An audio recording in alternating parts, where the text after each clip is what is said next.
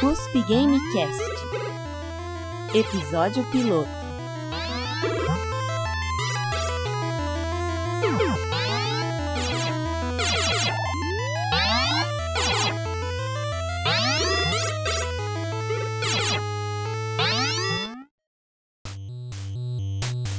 Oi, gente. Isso aqui é uma gravação que nós estamos fazendo uma reunião do Game Dev, que é de um grupo de estudos.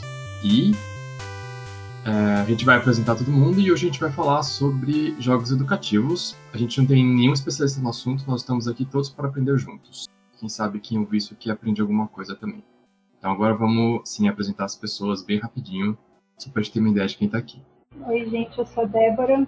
Eu sou designer e eu reentrei agora no Game Dev e ah, vim, vim falar desse assunto interessante.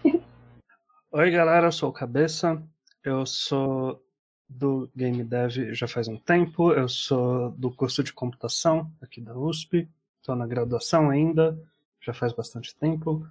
Um, o tópico de hoje, em específico, fui eu que sugeri da última vez. Então, você esperaria que eu seria a pessoa que mais teria o que falar, mas na verdade eu não tenho tanto assim o que falar. Minha pesquisa também não foi tão cheia de frutos. E é isso. Opa, então, sou o bicho do BCC e acabei de entrar no Hosp Game Dev. É, eu confesso que eu não, não pesquisei muito porque eu não sabia como seria a reunião, né? Então, assim, eu acho que o que eu vou contribuir vai ser mais raciocínio de agora mesmo do que uma bagagem técnica, assim, mas é isso. Olá, meu nome é Klinsman. Eu entrei na USP em 2017, eu fiz um ano e meio de computação, aí agora eu tô na letras. É, no USP Game Dev eu entrei em 2019 e tô fazendo o projeto X atualmente no grupo, e é isso. Eu sou a Maki, eu já me formei, eu fiz ECA, eu fiz música. Oi, eu sou a Marília. É, eu entrei no Game Dev agora. Sou bichete de licenciatura em matemática. Sim, acho que é basicamente isso. Eu gosto muito do assunto de hoje, apesar de também não ter muito conhecimento na área, né? Então... Ah, olá, eu sou a Nath. Olá. É, entrei no grupo em 2017. Eu acabei de me formar, formar em computação no IME ano passado. Parabéns! E... Obrigada. E, bem, eu tô, tô aqui pra ver se aprendo alguma coisa nova. Tenho algumas coisinhas para contribuir, mas não muito também. É, boa noite, meu nome é Pedro. Eu sou bicho da computação também. Entrei esse ano e é basicamente isso também. Tô aqui pra ver como é que é a... são as reuniões, porque eu sempre adorei muito o conceito de um grupo de estudos, então. mas basicamente isso. Oi, eu sou Júlia, mas pode me chamar de Samina, porque tem muita Júlia no IME já. eu sou nova aqui no grupo e eu também não sei muito sobre o assunto, eu só tô aqui para aprender mesmo e dar uma pensada um pouco mais, exercitar o cérebro. E acho que é isso. Achei chique a gravação, tô me sentindo no podcast. É, boa noite, eu sou Arthur, mas as pessoas me chamam de Tui. Eu entrei na ciência da computação em 2015 e no dos Game Dev acho que em 2017. Então fiz bastante joguinho com o pessoal aqui. E agora eu, eu sou Will, de Wilson. Eu faço doutorado em ciência da computação. Eu sou um dos cofundadores do Spring Dev. Estou aqui desde 2009, quando eu fiz a minha graduação na computação. Fiz mestrado e estou no doutorado agora. E eu sou programador. Então, eu, então, eu trabalho no código. De vez em quando eu invento de fazer uns rabiscos. É, para quem não estava na reunião passada, é tudo meio experimental assim, né? Então, a gente nunca fez esse grupo antes. Então, a gente ainda está descobrindo como vai ser também, né? Até toda, toda essa questão de que a gente está num grupo de estudos, que é aqui essa, esse projeto, dentro de um grupo de estudos, que é o Game Dev, nada disso uh, quer dizer que isso seja um negócio super formal e oficial. É um bate-papo. É um bate-papo com um tema pré-definido. Então vamos lá, gente. Quem quiser pode ir falando, a gente vai se esbarrando mesmo. O que, que vocês entendem que é um jogo educativo? E se você acho que talvez aqui caiba contar se vocês já jogaram algum. Quando eu sugeri esse tema, e depois nas, minha, nas minhas pesquisas, que na verdade não foram assim terrivelmente focadas em cima dessa questão de definição, né, o que eu tinha em mente era mais a, a, a ideia pura né, de simplesmente um jogo educativo é um jogo que serve para te ensinar algo da vida real, por assim dizer. Algum, algum tipo de tópico ou conhecimento que é útil fora do contexto de jogo. Alguém encontrou algum, algo tipo uma definição? Existe é, uma, uma definição aceita na literatura sobre o que consiste um jogo educativo? Hum, eu não sei, mas eu já discordo disso, porque, sei lá, em, qualquer jogo ele já te ensina, tipo, resolver problema, é, mesmo que seja um jogo, tipo, sei lá, Zelda, que não é um, um jogo só de puzzle, mas, sei lá, ele ensina raciocínio lógico, sabe? Você faz isso para resolver isso. Ou até pra, pra, aprender língua mesmo, tipo, muito, tudo, todo, tudo que eu sei de inglês, eu comecei aprendendo jogando videogame. Então, mas aí eu acho que, que tem uma, uma diferenciação assim, meio. É, que no jogo educativo, o objetivo final é te ensinar alguma coisa, sabe? E num jogo tipo Zelda, de ele é mais para você se entre... entreter, tipo, ele pode te ensinar. Mas é, esse não é bem o objetivo final dele. Eles não estavam tipo, pensando assim, bom, como eu posso ensinar essa pessoa raciocínio lógico. Então, é, eu, eu dei uma lida no artigo científico agora, rapidinho antes de começar, e aqui tem uma coisa que eu acho interessante escrita, que é que o jogo educativo, nesse caso, é, eu acho que o que o pessoal veio pensando, né, que é o jogo educativo mais acadêmico, é, ele define que ele tem duas funções, né, que é a lúdica e a educativa, que elas devem coexistir em equilíbrio, porque se a função lúdica prevalecer demais, o jogo é só uma brincadeira, como ele coloca no, no artigo. E se a função educativa prevalecer demais, ele vai ser vai estar tá mais para um material didático. Eu acho que uma distinção interessante que a gente pode fazer é pegar a ideia de é, do, do, cinema, né? Porque, assim, eu concordo completamente com o que o Tui falou. Eu acredito que, assim, tem muitas, tem muito pouca coisa que você faz que não vai te ensinar nada, sendo muito sincero tipo, muito pouca coisa realmente perda de tempo. Mas, tipo, a questão dos jogos, sim, claro, todos eles te ensinam alguma habilidade, a maioria deles te ensina alguma habilidade que seria interessante. Por exemplo, o caso, do, o caso de Zelda te ensina raciocínio lógico. Você pegar um jogo, por exemplo, Baba Is You, eu imagino que pelo menos alguns aqui conheçam. Aquele negócio é. Alguns poderiam dizer que até quase beira um jogo educativo, né? Porque, enfim, é, um, é, é completamente puzzle e raciocínio lógico. Mas, então, tipo, eu acho que a gente pode. Assim, é, eu não, não tô trazendo referenciação nenhuma para isso, até porque eu, é, pelas pesquisas que eu fiz, não existe uma literatura bem definida sobre isso. Mas eu acho que seria interessante a gente fazer essa diferenciação, tipo, jogos que têm, de fato, como a Marília falou, eu acho que foi a Marília que falou, falou é, a intenção de te ensinar alguma coisa. Então, por exemplo, é, o exemplo que eu, que eu trouxe aqui, que eu inclusive joguei, foi um, um RPG de é, tipografia. Era um RPG em que o sistema de combate era por você digitar palavrinhas que apareciam na tela para testar, para treinar tipografia mesmo. É, tipo, o objetivo final do jogo era praticar tipografia. Então, eu acho que essa é uma distinção interessante que pode ser feita, da mesma forma com os filmes.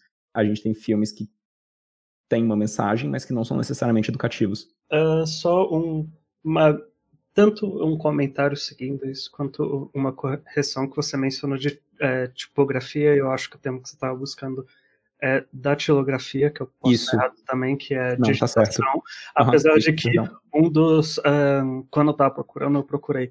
Uh, eu, eu, eu usei tipo, fiz, fiz procuras super avançadas no Google, tipo, quais os melhores jogos educacionais que tem.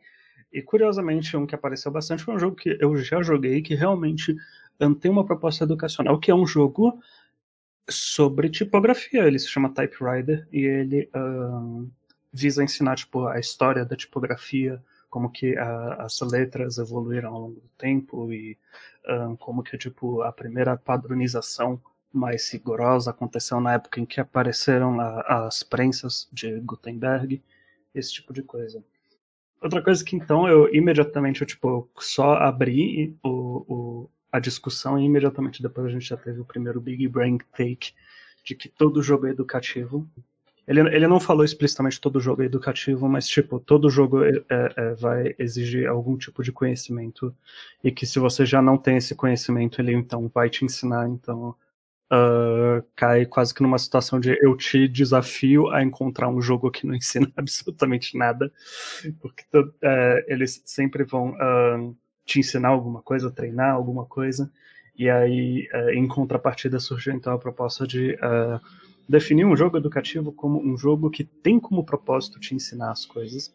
Isso uh, parece que junta um pouco numa questão que é uma das coisas que tem na minha cabeça, que quando eu propus esse tema, que é a questão de gamificação de ensino, de trabalho, de, enfim, gamificação de tudo. Tem jeito de você, tipo, gamificar a sua rotina e todas essas coisas. E, uh, e que eu entendo qual que é o objetivo desse tipo de coisa para as pessoas que não conhecem, uh, ou não são familiares com essa noção, é literalmente a proposta, por exemplo, ah, você pega, você faz uma lista de tarefas das suas coisas da rotina e você meio que, tipo, para cada tarefa que você faz, você dá uma pontuação e você, tipo, mantém um scoreboard da sua pontuação ao longo dos dias, como forma de, tipo, registrar o seu desempenho ao longo do tempo, de como você tá é, em cumprir com suas responsabilidades, e que, por um lado, tipo, realmente você manter anotações registro desse tipo de coisa te ajuda.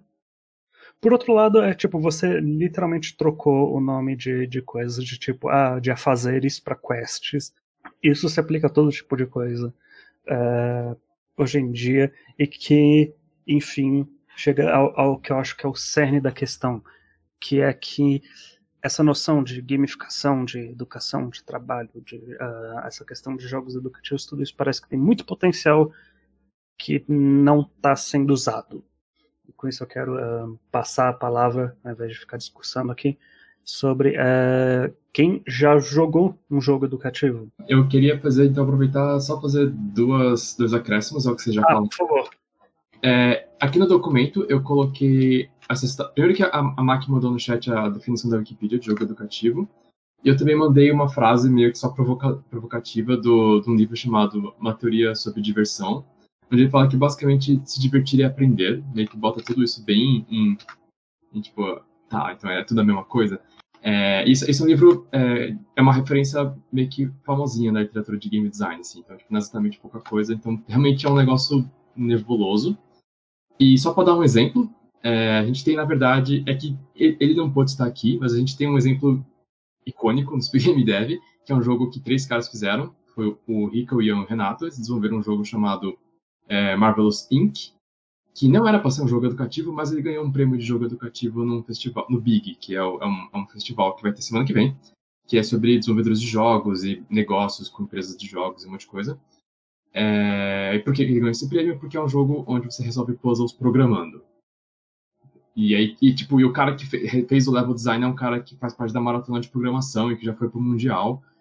E então, tipo, você, pra fazer as fases mais difíceis, você tem que realmente entender de programação para fazer. Não sei, é um, é um exemplo de jogo que eu acho eu, eu considero um jogo educativo bom, porque inclusive a gente nem, não, não se tocou que tinha esse potencial de jogo educativo, a gente simplesmente mandou, e os caras do Big decidiram que ia ser jogo educativo, se eu não me engano, foi assim. Sabe, ele não é o único desse gênero, tem, você vai pegar quase todos os jogos da, dos Electronics, que são jogos de puzzle, assim, eles têm essa pegada tipo, de aprender ou raciocínio lógico ou programação. E são jogos bem legais, eles ficam nessa beirada de ser um jogo que é quase educativo, que eu não sei dizer se o propósito final deles era realmente educar as pessoas. Mas com certeza é um, é um jogo que fica evidente que as pessoas aprendem conceitos que são estritamente úteis na vida real. Eu queria fazer um, um, comentário também só na parte de gamificação, que eu não sei, eu, por mais que eu goste de jogos, eu não consigo é, aplicar esse, essas coisas, por exemplo, formação de hábitos usando gamificação. Sempre parece uma coisa para mim que tá disfarçada ali de jogo, mas não é um jogo, sabe? Eu não sei se, se é porque as coisas que eu conheço não fizeram direito. Eu concordo plenamente, inclusive, é, quando eu mencionei isso, eu acho que eu deixei um pouco um, um, um tom de que eu, eu não vejo isso em particularmente bons olhos, mas é, eu, eu, eu concordo, exatamente na minha, na, na, minha concepção. Boa parte dessa ideia de gamificação das coisas é, é muito uh, cobrir as coisas com essa leve tintura, assim, essa, esse leve faz de conta de que são um jogo e que é tudo tipo, ah, só tá trocando coisas por nomes. E realmente, tipo, eu não, eu não acho que você uh, chamar a sua prova final do semestre de tipo de boss vai, vai fazer alguma diferença na prática. Mas por outro lado, eu vejo isso com tanta frequência que não é possível que isso não funcione para ninguém. Para alguém isso deve valer alguma coisa, não é possível. Então, sobre isso, eu vejo que quando eu tento fazer isso sozinho, tipo, me organizando algo assim, geralmente não dá certo porque eu sinto que eu tô me enganando, assim, na hora de fazer as coisas. Só que quando eu pego um Duolingo, por exemplo, que é basicamente aprender línguas de forma gamificada, eu vejo que esse tipo de coisa assim funciona muito, porque eu sempre quero ter mais experiência. Aquele negócio de fazer a streak no jogo de tipo dias consecutivos que você consegue é, fazer tarefas lá nas lições do jogo, sabe? É, isso tipo ajuda muito porque você realmente se sente motivado a cumprir a tarefa por por essa mecânica simples assim do aplicativo de tipo você conseguir realizar as coisas todo dia e dá para você fazer umas apostas também dentro do aplicativo, tipo você apostar com o jogo as moedas do jogo que você vai conseguir passar os próximos sete dias é, fazendo pelo menos uma lição por dia. E assim, eu, eu sinto que essas coisas, quando eu, eu pego um aplicativo, elas ajudam mas quando eu tento aplicar no dia a dia em outras tarefas, sei lá, fica meio falso, assim. É, eu acho que Duolingo é um exemplo bom até de gamificação, porque não é só a parte de experiência, moedinhas, tem também todo o feedback e a parte de você sentir que você está progredindo mesmo. Porque mesmo antes de existir o conceito de gamificação, já tinha aqueles jogos educativos que era só, ah, faz essa conta e aí o bonequinho fica feliz que é só colocar, que nem o Cabeça falou, passar uma tinta por cima da, da matemática para parecer que você está jogando um jogo. Sim, tem que tomar muito cuidado nessas coisas, assim. Eu acho o Duolingo muito bom. Eu lembro que, tipo, há muito, muito tempo, acho que foi no Big Festival de 2015, assim. Foi o primeiro que eu fui. Lembro que tinha um cara, tipo, ele é, é bem famoso no meio, assim, de fazer jogos de tabuleiro e eles estavam numa, numa discussão sobre jogos educativos. E ele falou que nessa coisa de fazer jogos educativos a gente tem que tomar muito cuidado para só é, não chegar no nível de só substituir a caneta e o, o papel pelo, pela tela do aplicativo, sabe? E o jogo não ter nada mais. Você só tá, tipo, transferindo o que tá no papel para para a tela do aplicativo, mas você não está trazendo nenhuma inovação, nenhum jeito novo de aprender. Isso que você falou do, do Lingo mesmo, assim, se você errar alguma coisa e, por exemplo, o aplicativo já saber onde você errou, o que você precisa aprender ou recomendar, sei lá, você precisa revisar tal conteúdo para conseguir passar a sua lição, sabe? É, esse tipo de coisa que dá para gente programar no aplicativo, é, eu acho que elas têm muita vantagem em relação a, a tipo, você só estudar no papel, sabe? Então, é, eu só queria falar às vezes também que, tipo, esse conceito de gamificação das coisas, às vezes é meio, é tipo, alienado para mim em algumas situações, porque às vezes ele só enxerga uma versão puramente quantitativa, assim, das coisas que você faz. Eu já estudei num colégio que eles tentaram gamificar o sistema de provas. E aí, meio que todos os alunos começaram a tentar burlar o sistema, em, tipo, compartilhando as respostas ao invés de realmente aprender a coisa, sabe? E aí mostrava sempre um ranking, assim, de quem tá melhor, quem tá pior. E era mais uma coisa, tipo, tudo bem que eu entendi a proposta de tentar ajudar, mas às vezes realmente, tipo, perde o lado da ajuda e termina transformando as pessoas em máquinas. Então, tipo, se eu tiver um aplicativo que dá valor para cada tarefa que eu faço no meu dia, ele não sabe o quanto de esforço eu tô fazendo para completar essa tarefa. Assim, tem dias que se eu fizer cinco coisas é muito. Mas tem dias que, eu não sei, acho que para completar a primeira tarefa no dia a pessoa demora muito, muito tempo, assim, porque meio que esse sistema de pontuação, de progresso e de produtividade tenta também tem um, lado negativo de parecer que a gente é máquina, sei lá, e precisa ficar recebendo um um, um negocinho, tipo, uma recompensa para algo, quando na verdade a gente tem que às vezes desconsiderar esse lado tipo de ficar 100% focado em só completar as coisas e focar mais em ver o que a gente tirou daquilo. Tipo, então quando vocês falavam muito, falam sobre é, Breath of the Wild como assim, aprendizado lógico geral, acho que vale muito mais quando o jogo ele não tem essa intenção de aprender e de, de ensinar e termina ensinando. Então, tipo, que nem Marvelous Inc. também. Porque para mim parece muito mais genuíno quando é assim do que quando ele é tipo o marketing é feito, ah, você vai aprender isso com o jogo e coisas do tipo. Mas acho que eu acabei terminando misturando do, dois lados do assunto em uma coisa só. Não sei se deu para entender muito bem. Deu sim. Tá oh, ótimo. Complementando o que ela falou, complementando o que ela falou rapidinho, é, eu acho que essa questão da gamificação vem do da questão do sistema de recompensa de um jogo ser mais satisfatório do que o sistema de recompensa da vida real entre aspas. É, e aí eu acho que nessa questão da prova é meio que o supra-sumo dessa desse sistema de recompensa que ele vira uma competição para você ser o topo do ranking e não ficar para trás das outras pessoas, entendeu? É, eu acho que, que vem disso essa questão de esse desejo de querer gamificar objetivos simples, porque você vê ali a recompensa de uma maneira muito mais nítida do que você veria na vida real se você não tivesse aquele sisteminha de, sei lá, de pontuação, de XP, que que, que, que seja. Sim, sim. O problema é só que às vezes termina banalizando o real esforço que você faz para conseguir alcançar aquilo.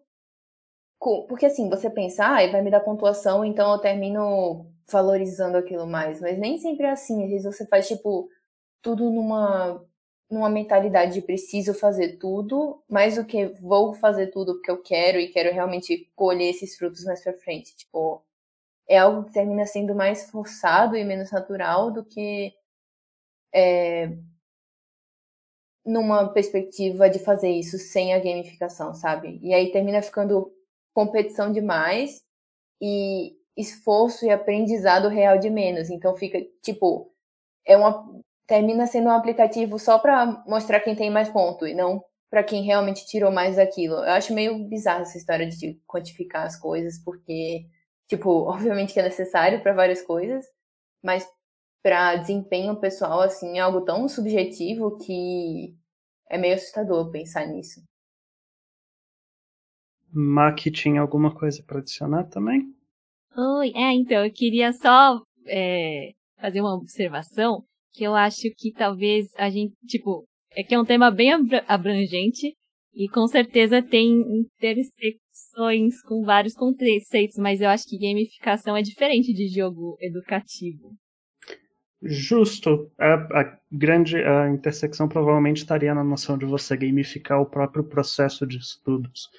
Não, é porque, tipo, a primeira vez que eu vi conceito de gamificação foi quando eu tava na faculdade de design. Então, na verdade, tipo, você fazer um aplicativo com elementos de gamificação é diferente de você fazer um jogo educativo, porque, sei lá, por exemplo, Duolingo, eu não, eu não enxergo como um jogo, eu acho que é um aplicativo para aprender línguas mesmo.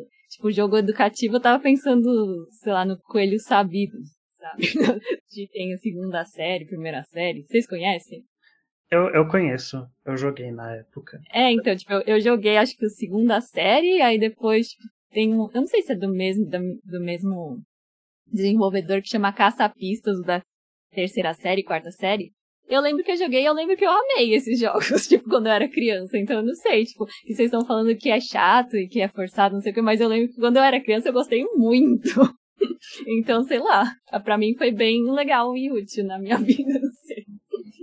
Eu acho, é, eu acho que Coelho Sabido foi um, foi um exemplo de um jogo que eu lembro de jogar e de gostar, apesar de eu não lembrar um, exatamente o que que eu teoricamente aprendi com os jogos do Coelho Sabido.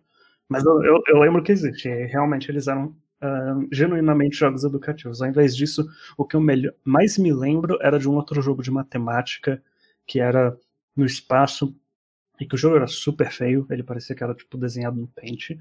Uh, eu, eu lembro exatamente por causa do quão feio ele era e que era completamente uma questão de tipo, ah, resolva continhas e ganhe pontos. O melhor exemplo que a gente teve até agora de um jogo educativo foi o exemplo que a Mac deixou aqui, um, apesar de que no geral a gente não falou muito sobre jogos educativos, uh, que foi do Coelho Sabido e que ele é um exemplo de um jogo educativo infantil. Uma das coisas que eu tentei procurar, que eu tentei encontrar, foi jogos educativos para adultos jogos para adultos aprenderem coisas, né? E que eu estou falando adulto, né? Mas obviamente não precisa ser literalmente adulto, pode ser só algo que não seja é, infantil, né? Até conforme você vai chegando em infanto juvenil, já vai um, rareando a frequência em que você acha esse tipo de coisa. E não tem né? De certa forma, você poderia imaginar que uh, os jogos dos Actronics chegam nisso, mas ele está te ensinando lógica de programação de um jeito bem abstrato e bem distante da coisa real. Não tem tanto a ver com, uh, com programação real. Tem um pouco a ver, segue o mesmo estilo, mas uh, nenhum desses jogos está realmente te ensinando uma língua de programação que exista e nem está te ensinando, tipo, teoria de computação, nem nada do tipo. E quando eu falei que eu acho que, uh, que isso tem muito potencial, é porque quando eu vejo jogos em geral, eu vejo que, assim, vocês alguma vez já falaram com alguém que ama um jogo sobre aquele jogo? A pessoa consegue falar sobre horas sobre aquele negócio? Consegue falar sobre horas sobre a história do jogo, né, do mundo do jogo, sobre os personagens, sobre os sistemas e sobre como é, essa, essa arma é melhor do que a outra arma, não sei o que, não sei o que lá. E eu acho que assim, tudo isso poderia ser incorporado na forma de, de uh, jogos educativos, né, na, na, proposta de ter jogos que ensinam coisas, conhecimentos de mundo real, como eu tinha chamado no começo, com, uh, tendo isso incorporado e mais próximo de ser também conhecimento do jogo.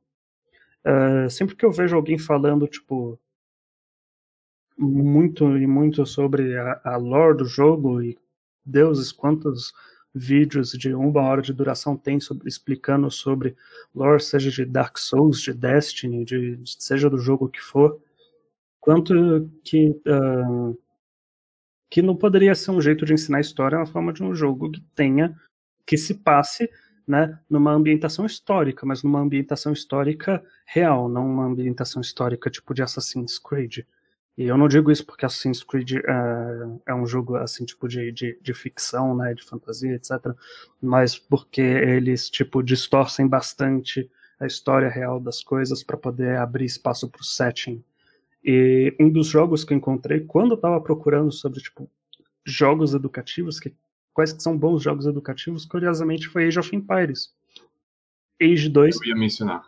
É, pois é. Apesar de Age 2 ser um jogo de estratégia, né, ser um, ser um RTS, e o gameplay dele ter muito pouco a ver com, tipo, questões históricas, o jogo tem bastante coisa escrita sobre uh, por que, que as civilizações são no jogo do jeito que elas são. Quem que são as unidades especiais que cada civilização tem uma unidade especial diferente.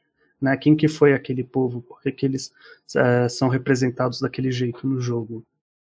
E eu acho que isso, tipo, parece que se aproxima do que eu tenho em mente, que seria esse potencial não aproveitado, mas ao mesmo tempo não chega lá, porque é algo meio separado. Você pode ter milhares de horas jogadas de Age, você pode ser um jogador profissional e não saber nada disso, porque isso é quase que material suplementar, né? Tá tipo, é um texto quase que separado do resto do jogo. Sim, é, é, eu, eu cheguei a, a jogar ele quando era criança. Eu lembro que eu, sei lá, eu aprendi um pouco sobre a história do Rio Nilo, mas eu já esqueci tudo. Mas eu lembro que tipo, você, você entra no modo de um jogador, que na campanha, e entre as fases tem basicamente uma parte que, ó, tá aqui a justificativa da próxima fase que você vai enfrentar, e você dá um ok. Você pode não ler e dar um ok. Eu tentava ler, e tinha, acho que era, esse era o Jovem Paris 1, e ele tinha, ele tinha em português, então eu conseguia ler quando eu era criança. Mas é bem expositivo mesmo. É um negócio que. E é opcional, como o Cabeça falou. Sem querer voltar muito no assunto do, de jogos com programação, eu lembrei de outro jogo que eu acho que talvez ele. Que o Cabeça falou que os Axe não ensinam programação de verdade. Eu acho que eu lembrei de um jogo que acho que é literalmente programação. Eu vou botar aqui no, no chat e no documento que esse jogo chamado Scripts. Ele é um RTS, que nem o of só que você literalmente programa as suas unidades em JavaScript e é muito, e é tipo, você tem que ter preocupações de verdade de programação, porque o jogo ele é um, ele é um pay to win, porque a ideia é que, tipo, é, você pode jogar de graça, só que você tem pouco processamento disponível para você nos servidores do jogo. Se você compra o jogo, é, você tem uma taxa maior de processamento que o jogo te dá, então você consegue fazer scripts com inteligência artificial mais complexas. E saber gerenciar esse tipo de recurso computacional é um dos principais temas na área da ciência da computação. E isso é um jogo. Ele é altamente competitivo porque tipo, a ideia é que existe um mundo infinito, você nasce na sua base e você começa a programar a, os seus robozinhos e eles começam. Se você não programou direito, você vai ser engolido pelos outros e é isso aí. Então é, é meio, realmente. Eu nunca vi muito se tem um meta, se ele acaba sendo desbalanceado, tem tipo algoritmos vencedores e coisas assim. E eu não sei se a, e eu acho que a premissa dele não era ensinar também JavaScript, mas eu acho que talvez ele chegue mais perto desse ser um jogo no qual você realmente aprende uma coisa da vida real. Ah, sim, sem dúvida. Você pode imaginar que um, se você for procurar um tutorial desse jogo, ao invés de ser um tutorial de tipo como sobreviver sua primeira noite no Minecraft, ele vai acabar tendo que ser um tutorial de JavaScript. É, parece que realmente é um, é um jogo que tipo che chega lá, por assim dizer.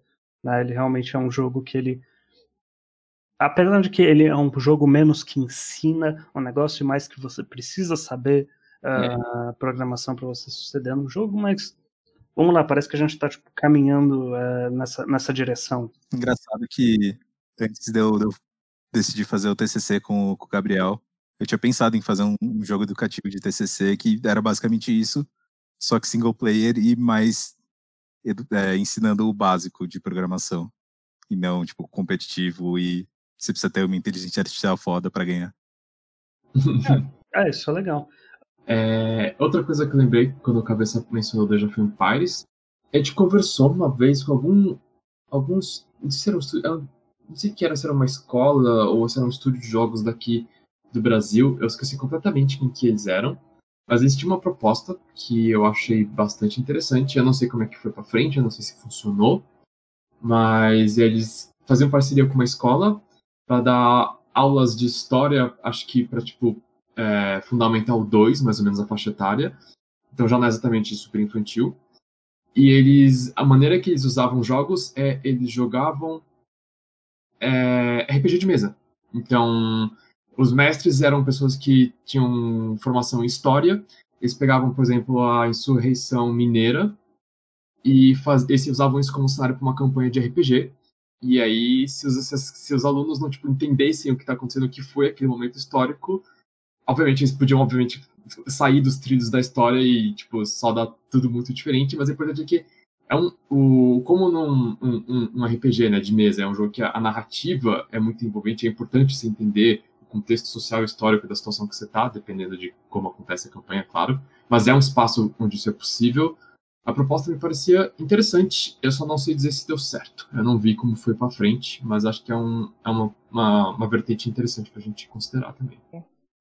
Só para comentar um pouquinho o que o Will falou agora disso, e é, no artigo que eu li, enfim, do Leandro Costa, ele fala exatamente sobre, tipo, também, né, sobre é, como o RPG pode ser uma boa ferramenta, assim, um bom, é, pode se tornar um bom jogo educativo e tal, para, enfim, ensinar sobre as, as pessoas, nesse caso, sobre história, né. E aí, é, tem duas coisas que eu queria falar. Eu vou falar que eu tô lembrando agora porque eu esqueci a outra. É, que o Cabeça perguntou, né, antes na discussão sobre uh, quem tinha jogado algum jogo educativo e tal. E eu, assim, diferente de acho que a maioria que vocês falaram, é, o que eu tenho, eu acho que ainda tenho aqui em casa, não lembro se eu já dei, era um físico, era um de matemática, é, chamado Pega Pega Tabuada, que era quase um lince, assim. E aí você uh, jogava quase uma roletinha, assim, eram duas bolinhas, e aí tinha os números. E era você. As bolinhas caíam em números diferentes, tipo, sei lá, um caiu no 4, o outro caiu no 6. Aí você tinha que saber quanto que dava a multiplicação e tinha várias fichinhas com os números. E aí você é, tinha que pegar primeiro, né, a fichinha para ganhar o ponto. É, eu lembro que quando eu era criança eu gostava bastante. Só que aí entra um problema que, inclusive, o Leandro Costa também fala no artigo, que é não é só com esse jogo que acontece, mas com a maioria, que ele era para ser um jogo educativo, mas você tem que saber antes de é, você jogar. Ele não te ensina, sabe? Então, não tem como você jogar ele se você não souber a tabuada. Eu gostava já de matemática e eu sabia a tabuada bem e tal, e eu tentava jogar com as minhas amigas e elas não, não gostavam. e aí eu ganhava e elas, assim, tipo, né, assim, não sabiam a tabuada às vezes, e aí o jogo foi meio que ficando pra lá, porque elas não queriam jogar, elas queriam jogar outra coisa, que era mais divertido, do, porque elas sabiam jogar, né? E isso acontece com vários outros jogos. Teve um exemplo que ele deu, é, que era um dominó também de matemática, e só que ele era de, de divisão. Então, em uma face você tinha uma continha de divisão, por exemplo, 6 dividido por 2. E aí na outra face, né, como um dominó, você tinha que encaixar o valor certo ali. Mas caía no mesmo problema, porque se você não sabe divisão, você não sabe jogar e você não vai gostar de jogar. Se você já não gosta de matemática, não é com ele que você vai se divertir, entendeu? É, e esse é um problema que tem nos jogos educativos, assim, frequentemente. E também queria é, concordar com o Cabeça quando ele falou que, né, tipo, não tem jogos educativos nem para acho que infanto juvenil, assim, tem um gap muito grande realmente, e é muito difícil, eu acho, fazer algum que realmente interesse. Então, basicamente isso. Isso que você, disse, interessante mencionar uh, que o artigo fala essa, essa explicação né, do, da questão que você esteve do lado que vencia, do lado que jogava esse jogo e saía bem, que suas amigas não gostavam porque elas saíam mal. Eu era a pessoa que jogava e saía mal. Tabuada para mim foi um degrau enorme, porque eu era péssimo, eu sempre fui péssimo com memorização. E para mim, memorizar a tabuada foi um negócio que eu não conseguia. E tinha isso de, desse jogo de pega-pega tabuada, eu joguei eu, e saía super mal. É, minha mãe comprou uma vez um CD em que, tipo, cantavam a tabuada para você, tipo, memorizar aquilo como se fosse uma musiquinha. E, tipo, se parece que cantar números para você memorizar eles não parece ser algo tão funcional, realmente não funcionou para mim. Foi só como, tipo, eu aprendi um jeito de fazer conta de cabeça é, de forma ágil, né? Que eu consegui, tipo, passar a, a, a fazer coisas de tabuada. Eu meio que nunca decorei a tabuada, por assim dizer. Eu só fiquei bom em calcular isso bem rápido. E, é, talvez uma gamificação desse tipo de coisa envolva, tipo, ensinar o raciocínio ao invés de ficar tentando martelar a, a questões de, de memorização. E e realmente uma coisa que uh, muita gente que não gosta de história não gosta é, é falar que ah, é decorar data, é decorar acontecimentos, né? E que realmente é mais fácil você entender história e sair bem coisas de história se você entende o contexto, ao invés de decorar coisas. Então, essa proposta do RPG, como o Will falou, seria ótimo, né? Porque você acaba, se, se as pessoas que estão mestrando, né, que são presumidamente professores, ou ao menos pessoas que entendem muito bem disso, é, elas conseguem é, criar uma simulação do ambiente, né, e fazer pessoas, personagens que uh, agem como pessoas uh, agiam na época e pensam como pessoas que agiam na época, né, elas não literalmente pensam, são só personagens, mas assim, o jeito de falar, né, e o jeito como elas mostram as coisas que preocupam elas, que elas têm na cabeça, ajudam as pessoas que estão jogando a, a, a, então entrar naquela época, né? Entender melhor como que era a visão de mundo de uma pessoa naquela época. E, e isso me chamou muita atenção. Isso parece tipo algo que tem um potencial enorme. Uh, se, se, se não der certo, eu vou ficar muito triste em descobrir.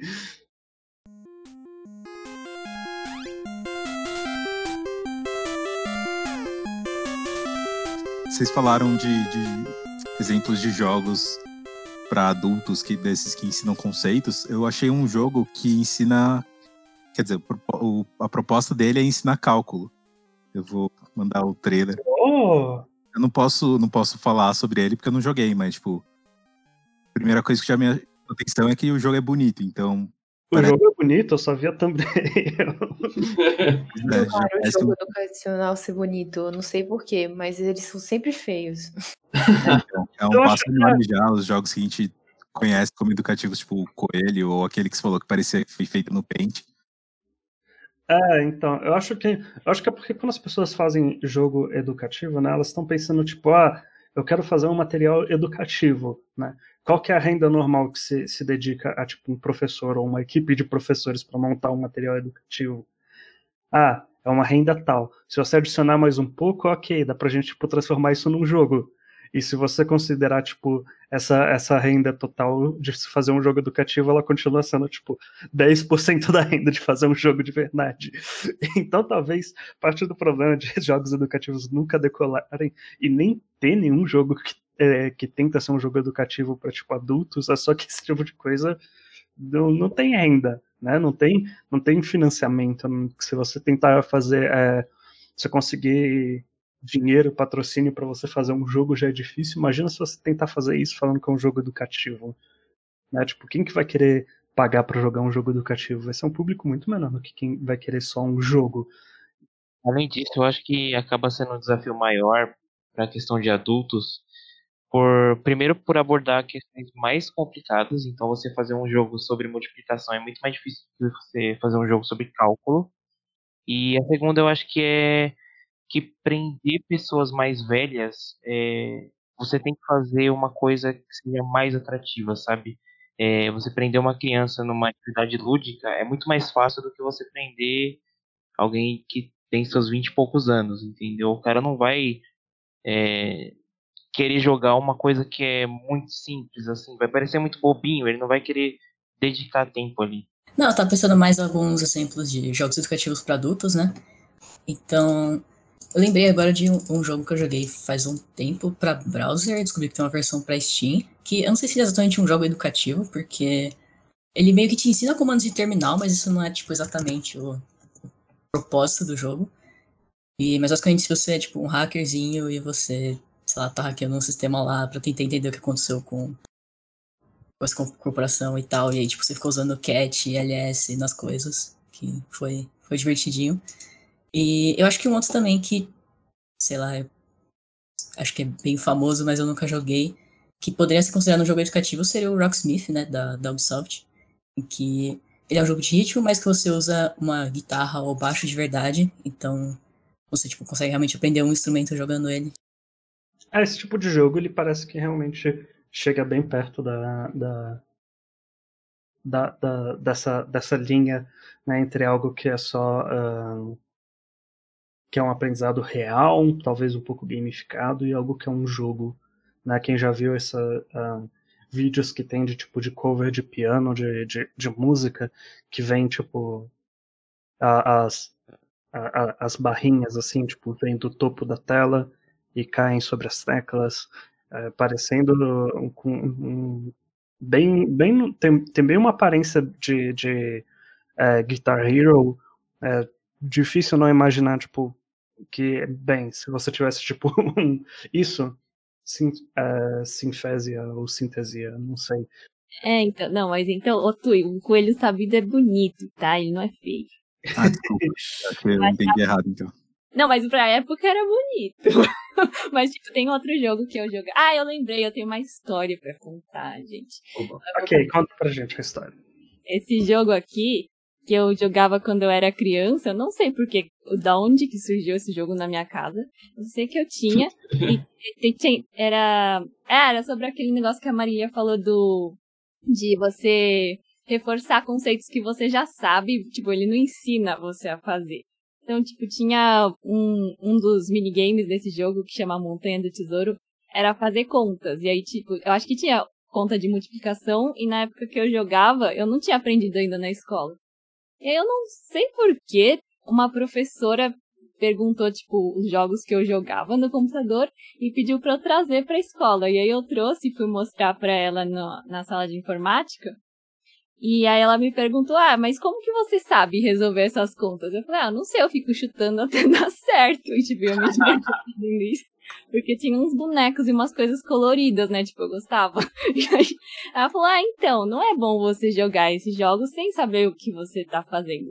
Aí eu falei, por quê? Aí ela falou, aí, porque a gente ainda vai aprender. Aí eu comecei a chorar. Eu, tipo, não, mas eu gosto tanto, não sei o quê. Aí não foi meio inconclusivo, mas eu também achei que não foi uma boa abordagem. Mas, tipo, eu me, eu me divertia chutando o resultado, mas realmente eu não tinha aprendido ainda, tipo, não sei. Acho que tem essa questão mesmo de que a maior parte dos jogos educativos não ensinam conceitos, eles servem, tipo, como reforço, assim, pro que você já sabe. Acho que tem a ver também com o jeito que as crianças aprendem, que é muito é, você não sabe fazer nada, então você, você, você tenta e você aprende tentando. É, se, se, a gente já estava é, mencionando mais cedo a questão de que esse tema é muito amplo, a gente tem que tomar muito cuidado para não cair sobre o desfiladeiro de começar a falar do sistema educacional e de como a gente ensina crianças sobre coisas em geral. É verdade. Porque tá aí um problema que é bem difícil de tentar resolver com jogos também. Mas é, eu queria comentar uma coisa talvez beire isso, que vocês estavam falando da, da tabu, o jogo da tabuada lá, que era competitivo, e aí as, as pessoas que perdem, perdem o interesse. Eu vi um, um TED Talk do Mark Rober, que ele fala mais ou menos isso, que ele, ele fez um jogo que era meio que um, um Zyke-like para resolver um labirinto, e mandou para as pessoas, os, o, as pessoas que assistem ele jogar. É um cara que tem um canal do YouTube, ele é ex-engenheiro da NASA, tudo mais. E ele, para algumas pessoas, ele mandou um jogo que tinha um score, que toda vez que você falhava, você perdia o score, mesmo isso não significando nada para ninguém, porque era só um teste.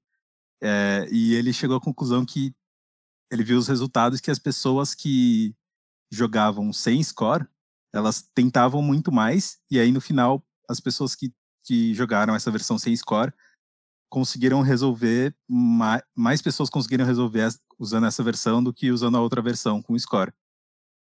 Porque elas acabavam jogando mais, não tinha limite, elas não se sentiam desencorajadas de testar. E é uma coisa, tipo, eu não sei, eu acho muito estranho é, ser competitivo, ou então, que nem essa mina falar de que tem o ranking das, das pessoas do colégio. Isso parece uma coisa que mais desencoraja as, as pessoas que estão perdendo ou que estão abaixo no ranking do que as pessoas que estão querendo aprender mesmo.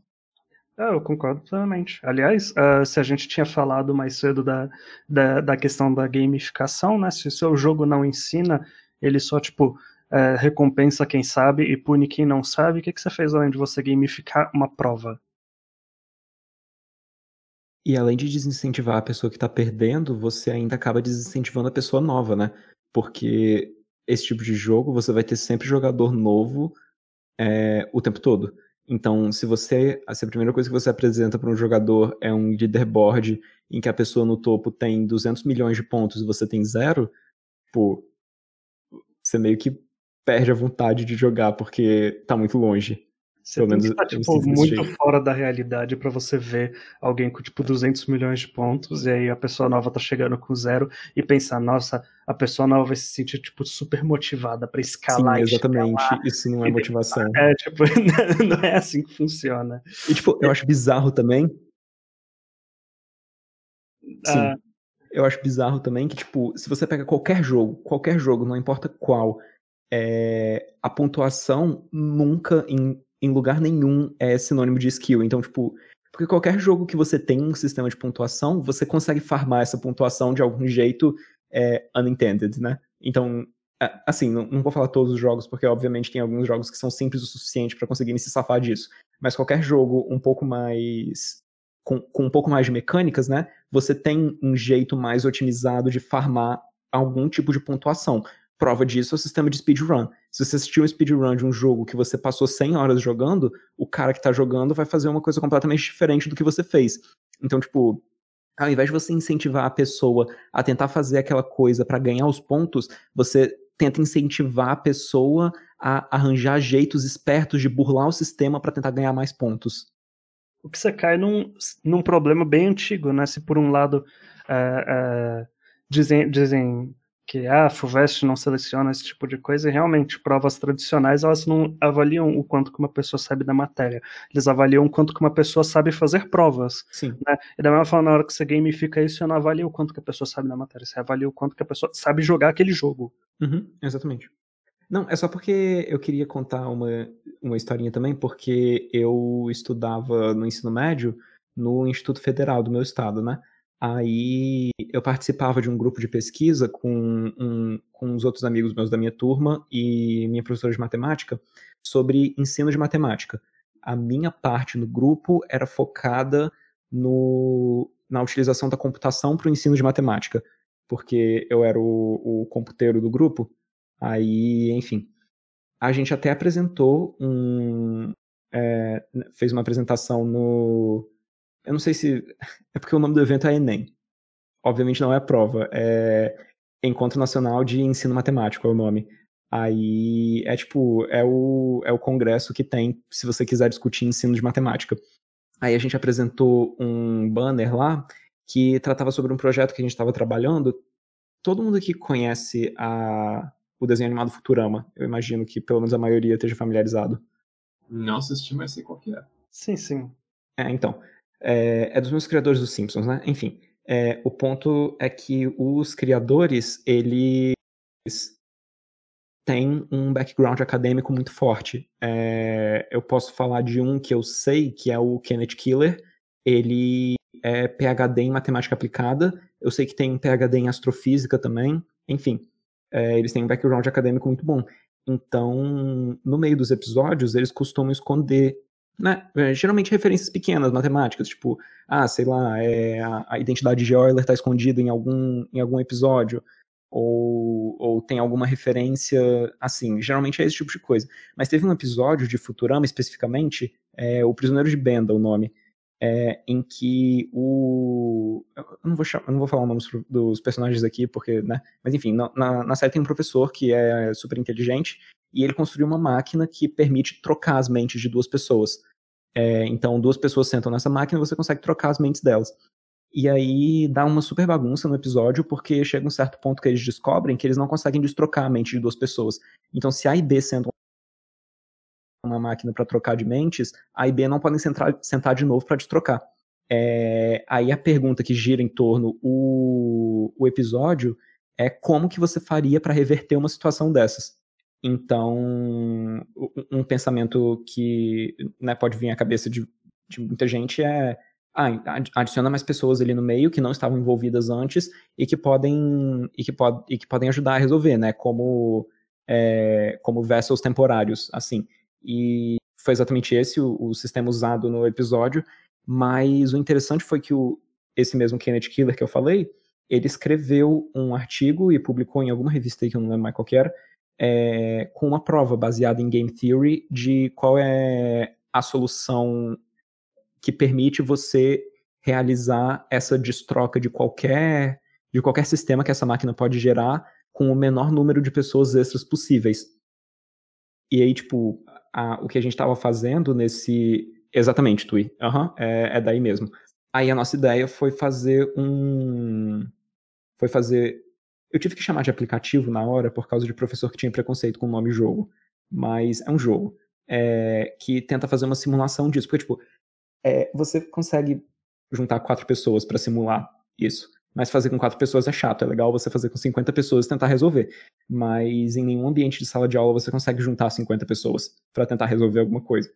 É, nas maiores salas de aulas que a gente tinha lá, tinha 20 pessoas ao mesmo tempo no máximo, e você querer que todas elas tivessem o interesse para fazer esse negócio ao mesmo tempo é pedir demais. Enfim, a ideia era criar esse um, um joguinho de celular ou de computador também que que simulasse isso, né? Você poderia fazer trocas e depois tentar destrocar com o algoritmo que o Kenneth Killer criou. Enfim, é basicamente isso. A gente tem até um protótipo pronto. Eu ainda estou em contato com eles, né? Que eu, eu, eu, acabei de sair de lá.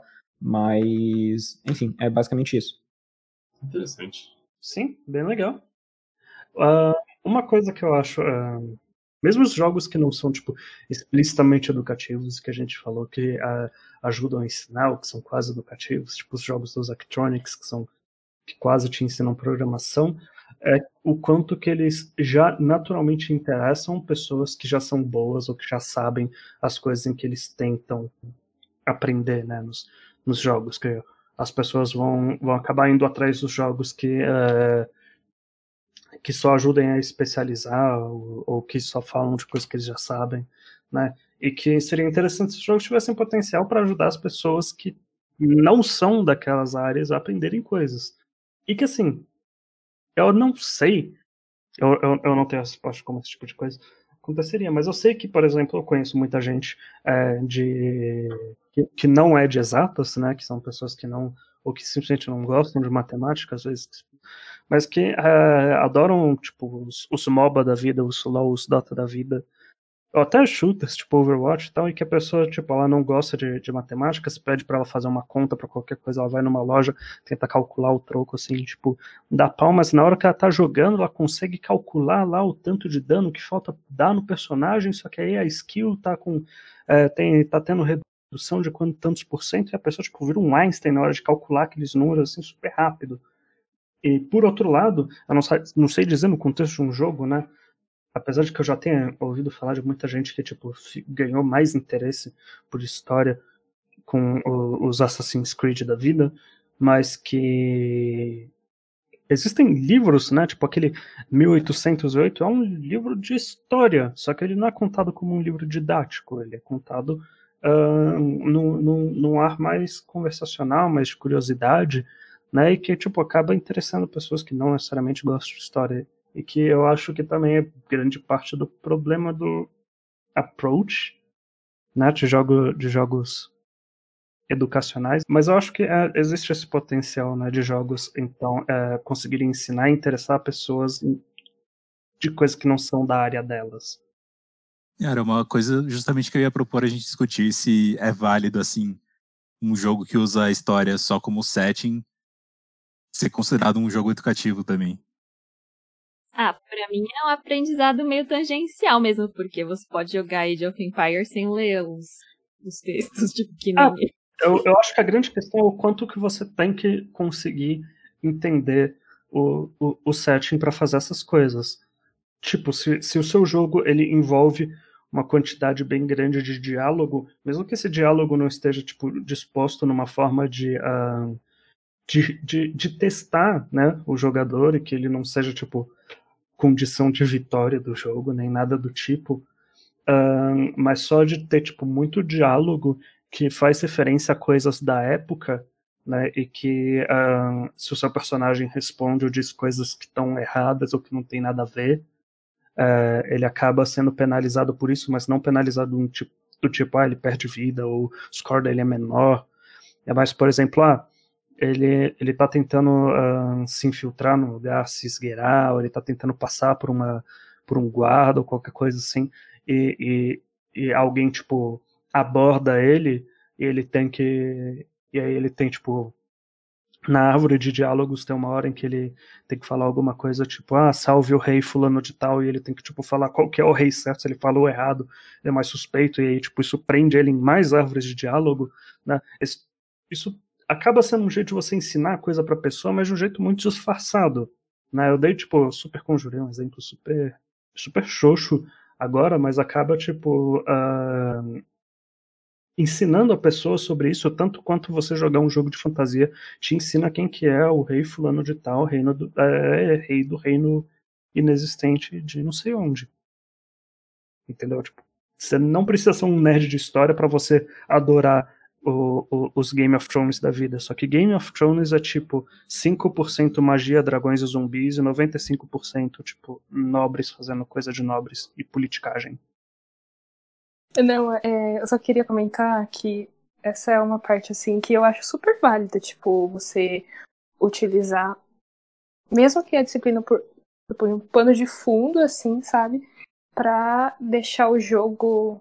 Às vezes o jogo já é interessante, mas colocando essa. É, a disciplina e o ensino por trás, assim, é, é muito válido, porque eu vou sair um pouquinho do tema agora, mas é porque esse é o exemplo mais concreto assim de que eu tenho que assim, acho que foi uma das minhas maiores referências assim, coisas educativas que eu amei, que eu não sei se alguém conhece, mas é o desenho Cyber Chase. Eu passava na TV Cultura quando eu era criança e era tipo sensacional porque é, eu achava um desenho tipo muito à frente do tempo, sabe? Porque ele era basicamente umas três crianças e elas tinham que derrotar o hacker, porque o hacker queria, enfim, é, derrotar a placa-mãe e etc. E, e, ele mescla, né, no caso, a ciência da computação com matemática. Só que era uma matemática tão. É, de uma forma tão sutil, assim, mas de uma forma tão bonita e que, que te divertia muito assistir aquilo, porque era uma aventura, era uma história, mas ele te dava conceitos de matemática muito é, importantes para crianças. Então, proporção, razão. É, eu lembro que teve um especial, que esse eu não esqueço nunca, que foi sobre. Eles. E assim, misturava tudo, era incrível. Eles voltaram, tipo, pra Grécia Antiga. E aí tinha o Minotauro e etc. E aí eles tinham que. O Minotauro e essas, esses personagens místicos, é, eles tinham uma banda. E aí os instrumentos eles sumiram e tal. E eles tinham uma música só. E cada, cada personagem tinha o seu instrumento. E cada instrumento tocava no, no, seu, no seu tempo. E aí eles tinham que, enfim, fazer vários desafios e encontrar os instrumentos de novo e recompor a música, cada um batendo no seu, no seu tempo, enfim. Isso ensina muito de matemática, então é... só dei esse exemplo porque é o mais concreto que eu tenho, assim, de que é... dá muito para você colocar as coisas, mesmo que seja de forma sutil, mas ensinar muito, sabe? Na verdade, eu nunca tinha. Antes do, do Cabeça falar, eu nunca tinha parado para pensar no quesito dos jogos educativos como ferramenta para estudar história desse jeito que você tinha citado. Mas, de fato, tipo, é, eu quando estudava história, eu nunca fui muito bom em história porque eu tinha muita dificuldade em decorar os acontecimentos. E eu também achava muito chato. É, mas, tipo, qualquer jogo que eu jogo, eu pego Horizon Zero Dawn, por exemplo, que eu joguei há três anos atrás, eu consigo recitar a história do começo ao fim até hoje, entendeu? Tipo, talvez Horizon não seja o melhor exemplo, porque grande parte da história tá contida em side quests. E acho que para uma coisa com teor mais educativo, isso não seria interessante. Porque jogadores diferentes poderiam, né, pegar aspectos diferentes do da história se ela tivesse contida em side quests. Mas, tipo, a questão é que eu acho que pelo menos para algumas pessoas, né? Obviamente a gente não, não, é uma, não é uma tentativa de revolucionar o sistema de ensino e agora as escolas vão virar é, videogames. É, mas, tipo, existem materiais de apoio que a gente já usa hoje em dia que são mais lúdicos do que os materiais didáticos. Então, tipo, essa ideia de, ah, você gosta de jogar videogame? Pô, toma esse jogo aqui que ele tem a mesma história que eu tô te explicando aqui dentro da sala, dentro da sala de aula, tem nele, você pode reforçar vendo ele. E acho isso uma ideia interessante pra caramba. Eu acho que jogos assim são mais. são um baita desafio artístico, mas eu acho que mais do que isso são um desafio orçamentário, como já foi comentado aí.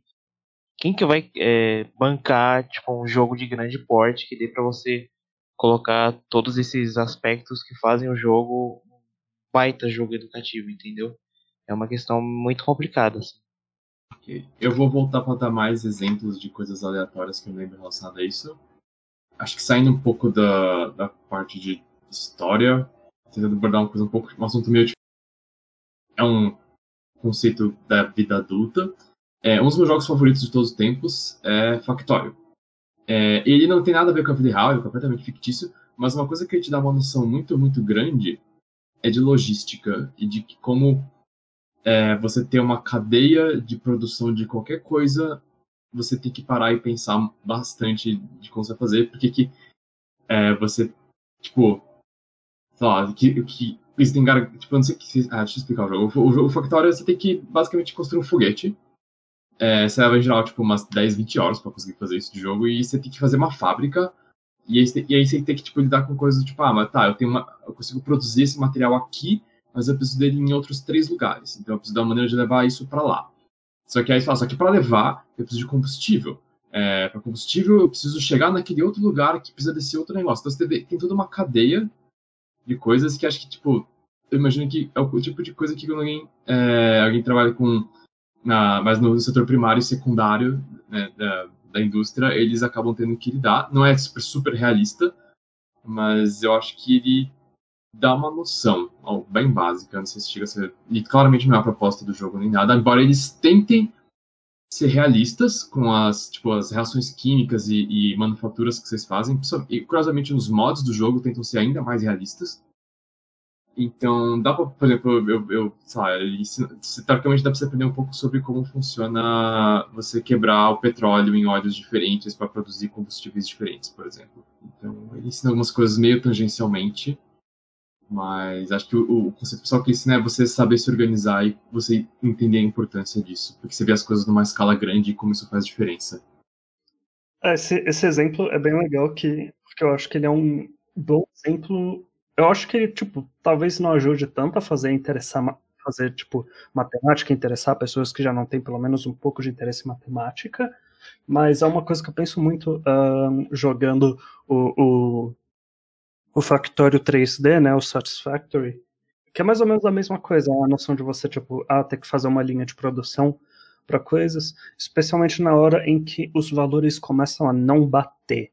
Né? Você tem ah, você tem tipo um, um extrator de recurso e aí ele produz é, tanto de um recurso por minutos e aí ele vai ter que passar por uma fornalha e aí a fornalha ela só consegue tipo é, derreter é, metade desse tanto por minuto, aí você, ah, ok, então eu vou tipo só dividir a esteira que carrega esse material em dois, e aí vai tipo metade para cada lado, e aí vai dar certinho. Mas o problema é na hora em que ele, essas coisas não batem tão perfeitinho, ou então você tem tipo mais material do que você precisa, ou então você tem menos material do que o que é o entre aspas mínimo, então você começa a produzir menos do que o que a, a máquina te diz lá. Por exemplo, ah, ela recebe 60 materiais por minuto e ela produz 30 ela recebe 60 de, é, barras de ferro e ela produz 30 barras de ferro por minuto e se ela só estiver recebendo 40 barras de ferro por minuto? Quanto que ela recebe? É assim, tipo, ah, isso é regra de 3, né? E é bem simples, boa parte dessas contas você acaba fazendo de cabeça. O problema é só na hora em que você tem que ligar várias dessas coisas, ter várias dessas coisas, tipo, ao mesmo tempo. Você ter uma, uma máquina que está produzindo um valor diferente assim do que ela está falando lá e que você tipo calcula isso por regra de três é uma coisa bem fácil mas na hora que você tem tipo um monte de máquinas dessa uma depois da outra todas funcionando assim é, acaba virando algo mais complexo eu fico imaginando se você tivesse dentro do próprio jogo algo que te ajudasse a calcular esse tipo de coisa né? Se tivesse tipo dentro do próprio jogo algo tipo uma calculadora ou algo assim, só para tipo dar mais esse empurrãozinho assim para a pessoa não precisar nem de um de papel e caneta enquanto joga. Será que isso já tipo não não ajudaria a dar, dar esse empurrão para que pessoas que gostam, já gostam um pouco de matemática, tipo, ao jogar esse jogo se sentissem motivadas e acabassem tipo aprendendo ainda mais sobre como fazer essa, essa, esses conhecimentos de de cálculo de proporção e etc. Uh, ah, não sei, talvez. Eu acho que é muito importante isso, tipo, o jogo te dá os recursos, né? Da mesma forma que não adianta o jogo, tipo, só avaliar se você sabe uma coisa, ele tem que te ensinar, né? Ele tem que ter, tipo, os recursos para isso, né? Sim. É, isso é uma coisa curiosa do Factorial, tipo, não é que você precisa resolver as contas, você pode ser ineficiente, que eventualmente você vai conseguir ganhar um jogo, você só vai demorar mais. É. E acho que, tipo, eu acho que talvez é legal e é uma das coisas que, pelo menos, as pessoas, eu e outras pessoas que têm, têm um perfil parecido comigo, que eu imagino que o cabeça também deve ter nesse aspecto, é que conforme você vai vendo que o negócio pode ser melhor, isso te dá um incentivo a se esforçar e pensar, quebrar um pouco mais a cabeça. Eu acho que é, concordo que tipo, ajudaria ter um, um, umas ferramentas auxiliares, mas acho que ele não chega a ser esse jogo que, tipo, ou você sabe ou você não sabe. Ele fala, tipo, olha, você, não importa se você, se mesmo não sabendo, você consegue, só que você sente, fica bem palpável que dá para fazer melhor. E aí isso te dá vontade de aprender, eu acho. Tem os jogos em que, tipo, ah, você consegue passar ele, né? Você consegue é, sucesso, por assim dizer, bem facilmente, mesmo com o básico, mas para você, entre aspas, otimizar e ficar bom mesmo, é, aí você precisa, tipo, suar mais um pouco. E que é, é, um, dos, é um dos tipos de coisa em que você mais vê é, os, os exemplos em que. É, exemplos tipos que eu dei aqui de matemática sendo usada. Que nem lá no comecinho da conversa a gente falou, tipo, ah, mesmo um Legend of Zelda que não tem a menor pretensão de ser um jogo educativo, te ensina um pouco de lógica. Tipo, hoje em dia, todo, todo jogo tem um pouco de matemática, especialmente se o, jogo se diz ser um jogo de estratégia. E a questão é só tipo, ah, e se ele tipo, é, exige um pouco de matemática mais complexa do que o normal para você sair bem, mas ele também tipo te dá as ferramentas para calcular essas coisas ou então para tipo aprender como que calcula essas coisas. Será que isso já não é suficiente? É, tipo, é um grande motivo de frustração em jogos de estratégia quando tipo, os números não fazem sentido e os cálculos do jogo tipo, são super obscuros ou super complexos. Mas e se, tipo, ao mesmo tempo ele te dá os meios de fazer essas contas, de ter referências, de anotar valores e de ter, tipo, uma calculadora in-game ou whatever para essas coisas?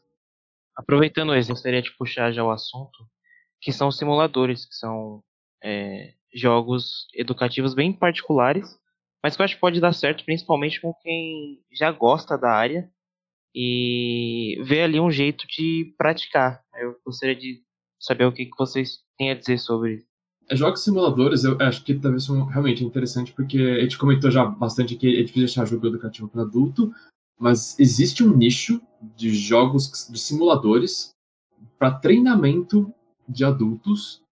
É, eu já tive um, um, um, colega meu que ele foi contratado por uma empresa que era uma startup de médicos que estavam querendo fazer um simulador de cirurgia, por exemplo. E é engraçado isso porque existem jogos como lá, é, jogos que você, tipo, sei lá, seja um simulator, que é só uma piada, mas eles queriam legitimamente fazer um simulador com VR para as pessoas aprenderem a fazer cirurgia. Sim, as pessoas, sei lá, acho que pilotos de avião e tudo, eles fazem simuladores, passam por simuladores de avião, se não me engano. E, e tem o exemplo infeliz de simuladores de treinamento militar também. Mas realmente concordo que no nicho adulto, simuladores é uma coisa que a, usa, mas é um, é um uso bem específico, que tipo, empresas são contratadas para treinar e desenvolvem um simulador específico para aquele caso, e não é um negócio que é comercializado a, a, no público geral, mas eu sei que existe. Hoje em dia não tem que fazer aquele do CFC para tirar carta, sei lá, é que eu não fiz, né? Mas agora acho que tem que fazer uns alguma coisa em um simulador para aprender a dirigir, não é? Não sei. Talvez quem tirou carta mais recentemente sabe. Mas é, mas assim, é, eu falei simulador, mas eu acho que o que veio muito na cabeça foi essa questão do simulador muito realista, né? É, mas eu acho que também vale comentar dos simuladores que são mais lúdicos, assim, que não necessariamente tem aquele compromisso com a realidade, mas que não deixa de ser um pequeno simulador, que foi o exemplo que deram da questão da logística. Eu acho que Sim caso, é, é um exemplo melhor de uma coisa para aprender do que uma coisa muito específica, tipo um simulador de, de carro para você aprender a dirigir. É, tem uma coisa bem interessante que eu queria falar sobre isso que vocês acabaram de tocar, é, mas é sobre simuladores e no mesmo artigo que eu, que eu mandei, né, que eu li tudo isso, também o Leandro fala sobre não simuladores, mas o que eu achei interessante é que médicos cirurgiões, não, não sei se necessariamente cirurgiões, mas tem aquele, aquele tipo de cirurgia que você tem que colocar uma, uma câmerazinha, né? E aí ele vai entrando pelo esôfago, enfim, vai fazendo microcortes para ver como tá, né, por dentro do seu corpo. Endoscopia? E não, ele não fala esse nome, mas é, é enfim, acho que você Aham. pega a ideia. E ele tem uma pesquisa lá que ele coloca que pessoas, médicos que jogam videogame se saem melhor no- nesse trabalho e fazem é, a cirurgia mais rápido, enfim, o que precisa ser feito mais rápido do que aqueles que não jogam videogame. Porque a estrutura é muito semelhante. Então você tem no videogame, né? No jogo você tem o jogador, o, o joystick ali e a tela onde né, a, história se passa. E aí na cirurgia é a mesma coisa. Então você tem o médico, o controle e, enfim, ó, o, o paciente, no caso a tela ali. Então eu achei bem interessante isso. E, apesar de não ser um simulador, né? Mas jogar videogame aparentemente te ajuda a fazer cirurgias. É, te deixa familiarizado com a interface, né? Que é... Sim. É o. Fala. Você é alfabetizado digitalmente, uma coisa assim. Mas é, isso é bem legal. Isso lembra também que eu já vi alguma pesquisa, mas eu fui muito por cima, não li a fundo, nunca mais vou achar. Que é, tem algumas doenças, eu não me ser cognitivas, mas é alguma doença que limita o seu movimento, a sua capacidade motora, que jogos ajudavam você a se recuperar, e é um assunto meio tangente.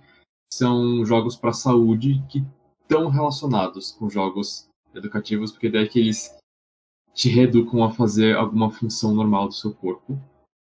E isso tem esse mostra que, mas achei legal porque realmente a gente está vendo que jogos ajudam, podem tem um potencial pelo menos ser usado para raciocínio lógico, para entender contexto social em, em assuntos históricos. E agora a gente viu que jogos ajudam é, a melhorar a coordenação olho-mão e coordenação motora de maneira geral também. Ah, é legal. E já que tá todo mundo mais ou menos quieto, uma coisa que eu tô esperando um espaço para falar faz um bom tempo é que, eu sei lá, eu meio que tenho, eu acho que todo, senti que nós todos ou menos temos uma certa frustração de que, tipo, parece que tem realmente esse potencial. Eu acho que todo mundo na, na, na academia sobre que pesquisa isso concorda que existe esse potencial e a gente vive falhando. Mas uma coisa que eu sei que jogos, eu vejo mais jogos de entretenimento, tem, eu acho que teria muito potencial para ser usado de forma educativa, é que, é, não é que jogos são bons nisso, mas, jogos, mas muitos desenvolvedores tiveram que aprender a fazer isso, é aprender a fazer bons tutoriais e boas curvas de aprendizado nos seus jogos. Isso é um assunto muito fundamental nos muitos jogos. Tem, e, e ali também você está aprendendo a fazer educação dentro do seu jogo.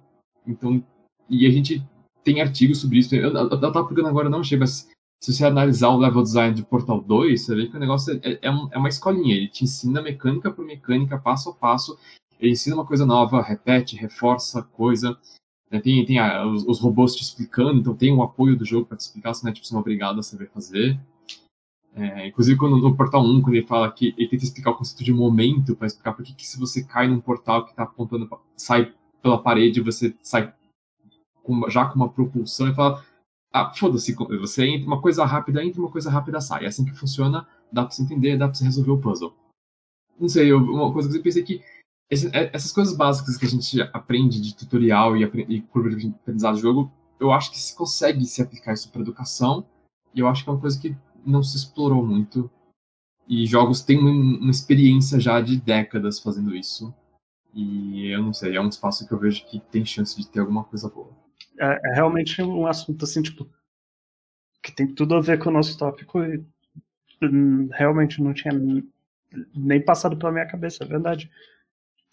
Parte de game design hoje em dia, realmente, é uma boa parte de game design hoje em dia, e de teorias de game design mais modernas, envolve, tipo, ah, e aí, como é que você vai ensinar essas coisas para o jogador? E aí, como é que você vai ensinar essas coisas de história, matemática, que são os dois principais tópicos que a gente falou hoje, mas pode ser tipo todo tipo de assunto para o seu jogador, para o seu aluno.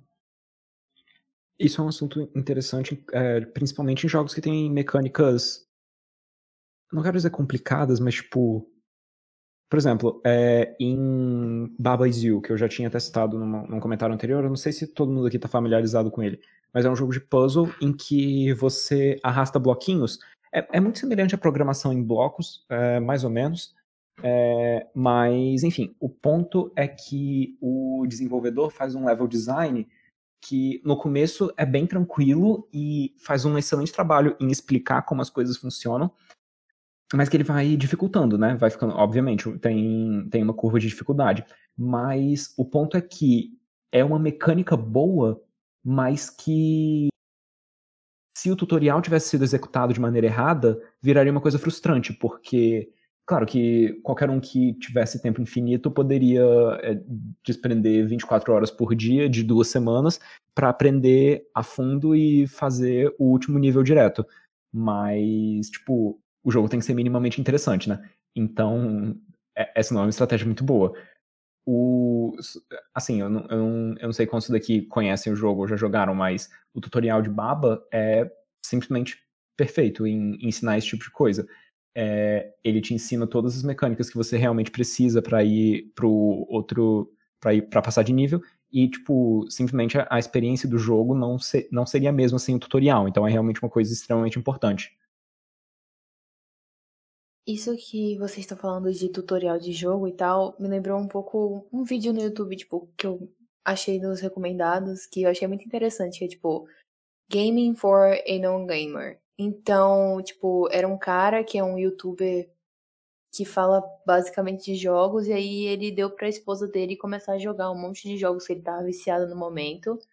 Só que aí a experiência dela variava muito de acordo com o quanto a temática do jogo, tipo, o quanto as funções da vida real e as coisas que você pode fazer na vida real são aplicáveis para o jogo mas também o quanto o jogo ele dá para você logo no começo. Então, é, principalmente em multiplayer, que você depende de outras pessoas, de um time para ter um, um resultado satisfatório e muitas vezes na internet as pessoas só tipo gritam com você se você é muito ruim com isso.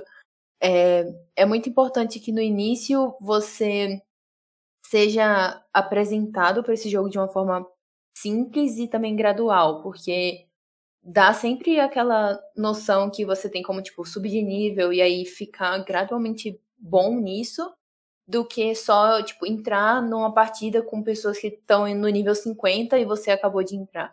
Então, tipo, existem várias maneiras de fazer um tutorial. Tem tutorial que tá escrito e tal, mas também tem o tipo de tutorial que só coloca você numa sala cheia de bot nas três primeiras partidas que você faz, só para você ter noção, assim, de como é e não ficar super perdido com coisas desequilibradas. Acho que tem também muito a ver com o que falaram do jogo da tabuada, porque hum. mesmo ele tendo o tutorial, não adianta dar o tutorial e aí, tipo, não colocar é, um ambiente equiparável, assim, sabe? Tem que ir, tem que ser gradual e também palpável da pessoa ver o processo de aprendizado e melhora dela, porque senão ela simplesmente tipo desiste do jogo e se torna uma coisa muito mais frustrante do que realmente, tipo, uma forma de entretenimento de uma forma ou de outra, entendeu? Mesmo que o tenha o lado educativo, também precisa ter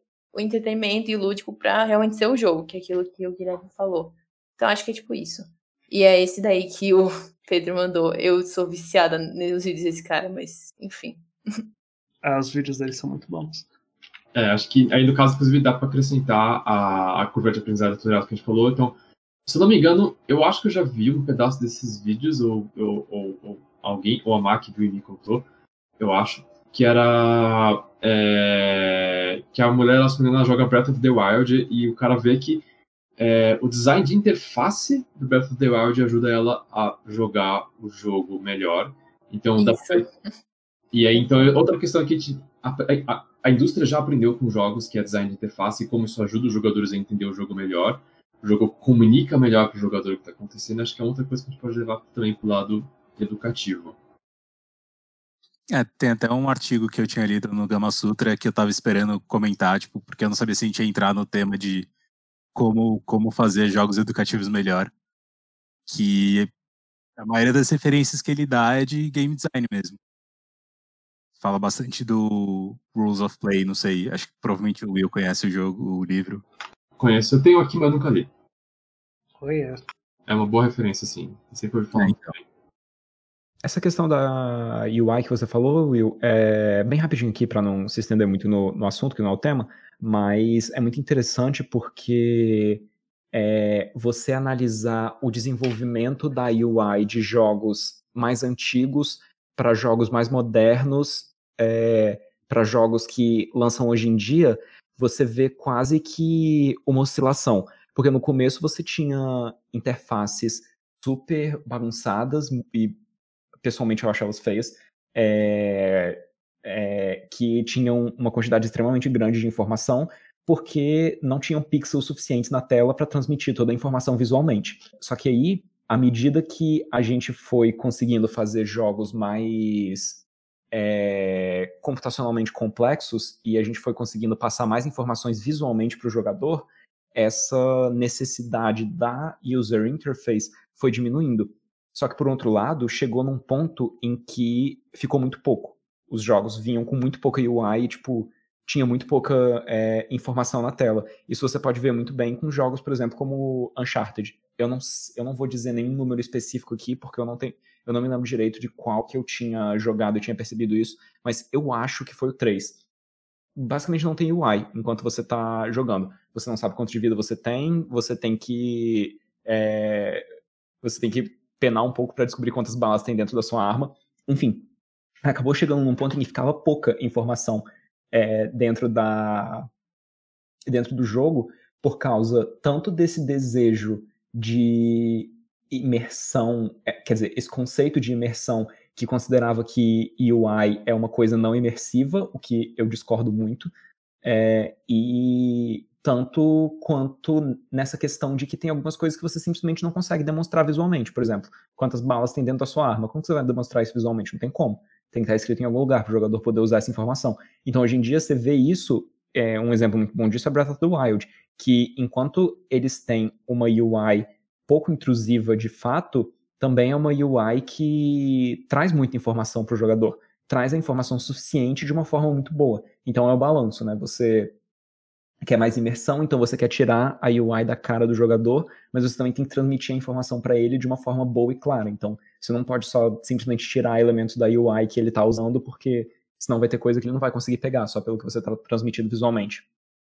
Sim, eu concordo com isso também. Eu já li material falando que tipo, realmente teve essa tendência da galera fugir da UI, mas no final das contas, se a, a, se a UI cumpre o papel dela de informar o jogador e ajudar ele a tomar decisões informadas, ela consegue aumentar a imersão, na verdade. Exatamente. Foi um trend parecido com o tamanho de celular, né? No, no passado eles eram muito grandes, aí eles começaram a diminuir, aí eles perceberam, não, pera, agora tá muito pequeno, vamos aumentar de novo. Mas é, a única coisa que eu acho que eu discordo é falar que o, o, o limitante de ter boa usabilidade era ter pouco pixel. Eu digo isso como um programador, porque é uma coisa que eu aprendi ao longo da minha graduação, principalmente é que aconteceu que no começo programas de computador não só tinham as limitações, mas eles eram feitos muito de programador para programador. E programadores não, não faz parte da nossa formação aprender questões de usabilidade. E aí a gente, e aí a gente é muito, resumindo, a gente é muito ruim em fazer programas bons.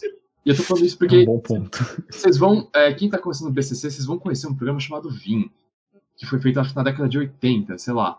E ele é usado até hoje. E vocês vão ver que programador é uma desgraça para fazer usabilidade. e aí depois você descobriu o Emacs.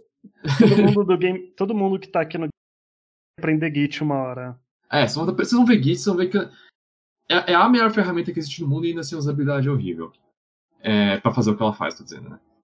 Uh, eu acho que foi realmente foi mais uma questão de amadurecimento da indústria mesmo e de começar a ter e jogos começaram sendo feitos só por programadores também. Então, foi uma questão de começar a ficar com outros backgrounds envolvidos que o negócio foi melhorando. Acho que Sim. mesmo com a limitação técnica tinha como fazer coisa melhor do que o que foi feito. Sim, concordo. É, é, na verdade foi um comentário extremamente infeliz e, e pouco pensado, porque a gente vê hoje em dia que ainda tem muitos jogos com pixel art que conseguem é, conver a informação de uma forma muito muito melhor do que, conseguir, do que se conseguia antigamente. Então, eu acho que, de fato, o que você falou vale uma questão de amadurecimento e como fazer essa.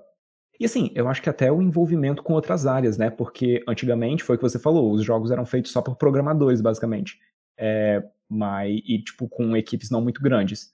Uh, comparados ao que a gente tem hoje, em que a gente tem pessoas que têm o não, não necessariamente da indústria indie, né? Mas é, que geralmente são equipes pequenas, mas você ter uma equipe de designers para fazer as coisas do seu jogo, com certeza vai. Assim, isso eu falo com uma pessoa que também é horrível em arte, que geralmente só se preocupa com a programação do jogo. Se eu peço para outra pessoa fazer o design da UI dos meus jogos, geralmente elas ficam muito melhores do que se eu fosse fazer eu mesmo. Então, acho que é uma questão dessa também.